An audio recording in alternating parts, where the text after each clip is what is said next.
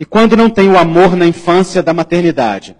Então, quando uma pessoa não vivenciou o amor do cuidado, foi afastado da mãe ou, ou, e do pai, ou não teve como experimentar aquilo por qualquer motivo, porque a mamãe não estava disponível, não estava sadia para dar, ou não estava lá para dar, esse movimento de entrega interrompida permanece no coração, que é aquele movimento da entrega ao primeiro amor.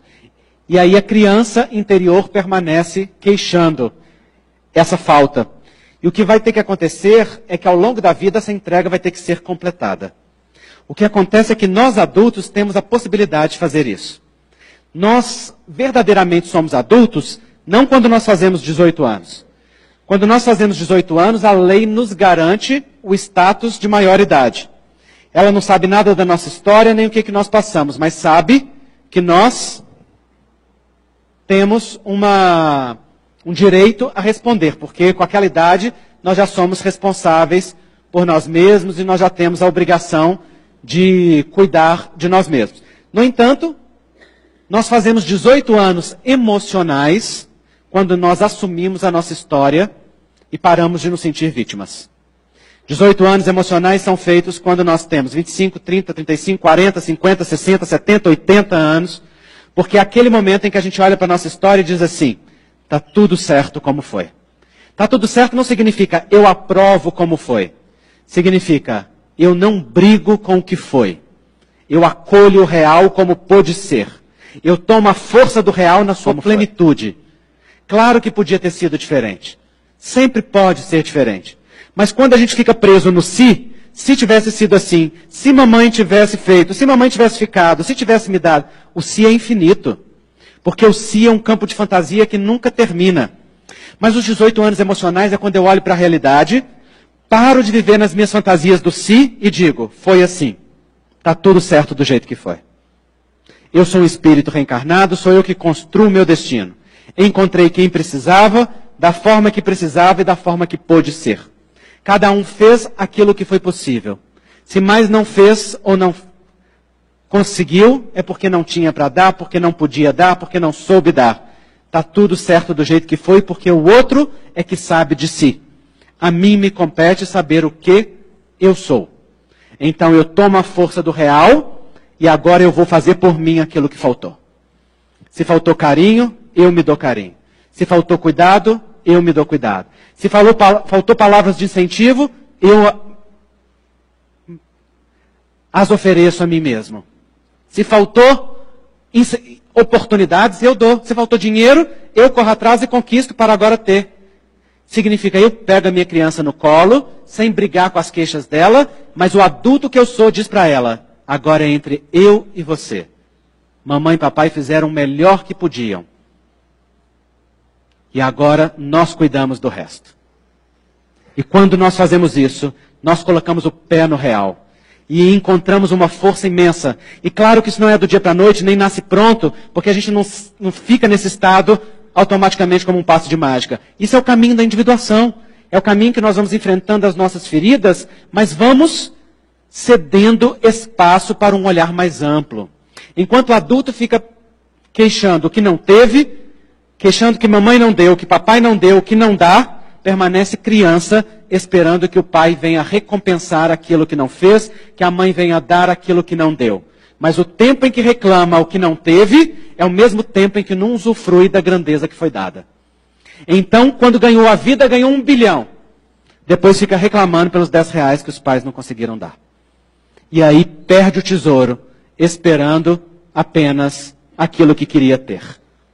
Por isso, o caminho de maturidade é olhar para aquilo que foi e dizer sim. Sim para a vida.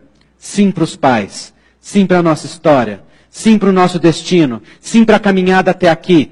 Porque tudo que vivemos nos marca, mas nada nos define. Porque o que nos define são, é aquilo que eu decido fazer com o que me marcou. E como adultos autônomos, responsáveis e capazes, nós podemos pegar a nossa criança no colo e dizer para ela: agora nós completamos.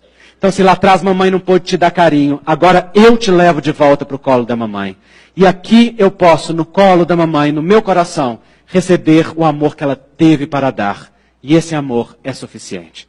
E se ontem ela não pôde dar cuidado, agora eu posso experimentar isso. Porque agora, talvez numa relação de maturidade maior que a vida deu, ela agora tenha tempo. Então por que, que eu vou me recusar agora a usufruir do que tenho para queixar do que não houve? Agora eu vou lá e faço. Me lembro do meu pai. Meu pai é o segundo filho de 21. Naturalmente, se a minha avó conseguia dar banho e comida cada dia nos, naquele grupo todo, já estava maravilhoso. Não é? Então, naturalmente, meu pai e seus irmãos cresceram todos sentindo uma falta de toque físico, com uma firmeza muito grande do meu vovô, que saiu de casa com uma mão na frente e outra atrás, e quando morreu tinha uma casa quase para cada filho. Era um homem de muita garra, mas também, claro, de muita dureza da vida, porque experimentou. Meu pai começou a trabalhar com sete anos de idade, e é claro que eu não experimentei essa dureza que meu pai experimentou.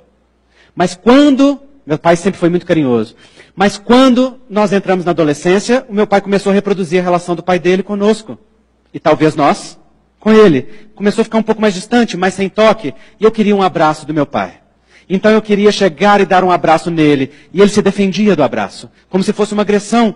Porque naquela família entre adultos, aquilo era artigo de luxo. Então um dia eu falei para mim: não cabe mais esperar. Sou eu que tenho que tomar. Não cabe esperar que o meu pai dê para que eu receba. Porque ele só pode dar aquilo que teve. Então comecei a chegar em casa e ele ia me abraçar, eu tentava abraçar ele, ele se defendia. Um dia eu me coloquei na frente dele e falei, não pai, não é assim não. Peguei uma mão, peguei outra e fui abrindo. Parecia aquelas portas de mola. Se eu soltasse, voltava no peito com toda a força. Aí eu me meti ali debaixo e lasquei um beijo no rosto dele. Ele ficou roxo. Eu também. Ele tinha vergonha de receber aquilo daquela forma. Eu tinha vergonha de ofertar aquilo daquela forma. A minha criança interior queria que ele tivesse espontaneidade de vir e dar, sem eu precisar ir lá e tomar. O meu adulto queria tomar, mas sentia vergonha da criança de se mostrar adulto digno e capaz de fazer as suas próprias escolhas. No entanto, eu fiz isso no primeiro dia, no segundo, no terceiro, no quarto, no quinto. Ele olhou para mim ressabiado e abriu os braços. Até hoje eu sou o único filho que ele abraça com um abraço cheio. Por quê? Foi aquele que tomou. Chegou uma hora que eu falei para minha criança: chega de reclamar. Papai deu melhor. Sua vida foi muito mais leve que a que ele teve. Ele aliviou para você o máximo que deu. E você ainda quer mais? Ao invés de agradecer o quão mais leve foi, você está olhando para aquilo que possivelmente ele não dá conta de dar? Então, somos nós que vamos lá e tomamos. E quando nós fazemos isso, nós acalentamos o que precisamos. E então a nossa vida adulta pode ser cheia, porque a nossa criança, de qualquer idade que ela seja, é importante você saber de quantos anos tem a sua criança, porque uma criança de 3 é diferente de uma criança de 10. Qual a idade da criança que queixa dentro de você? A criança de 3 precisa de cola, a criança de 10 precisa de incentivo. Precisa de oportunidade, precisa de liberdade. O que, que você precisa dar para a sua criança? Pega a sua criança no colo e dá para ela. E dá a você a alegria de dizer para ela: você pode amar livremente o papai e a mamãe. Eles são maravilhosos do jeito que são. Não importa o que fizeram, o que não fizeram, quanto fizeram, quanto deixaram de fazer. Assim, do jeito que são, são os pais certos para você. E graças a ele, você está aqui. E você existe. E isso basta. Isso é suficiente. Isso é divino. E aí, no que criança reclamar, mas e o resto? Você diz para ela: o resto já estou providenciando. Vamos lá. Sou eu que te dou agora. Que Jesus fortaleça cada um de nós nesse caminho de individuação e no caminho do amor a dois.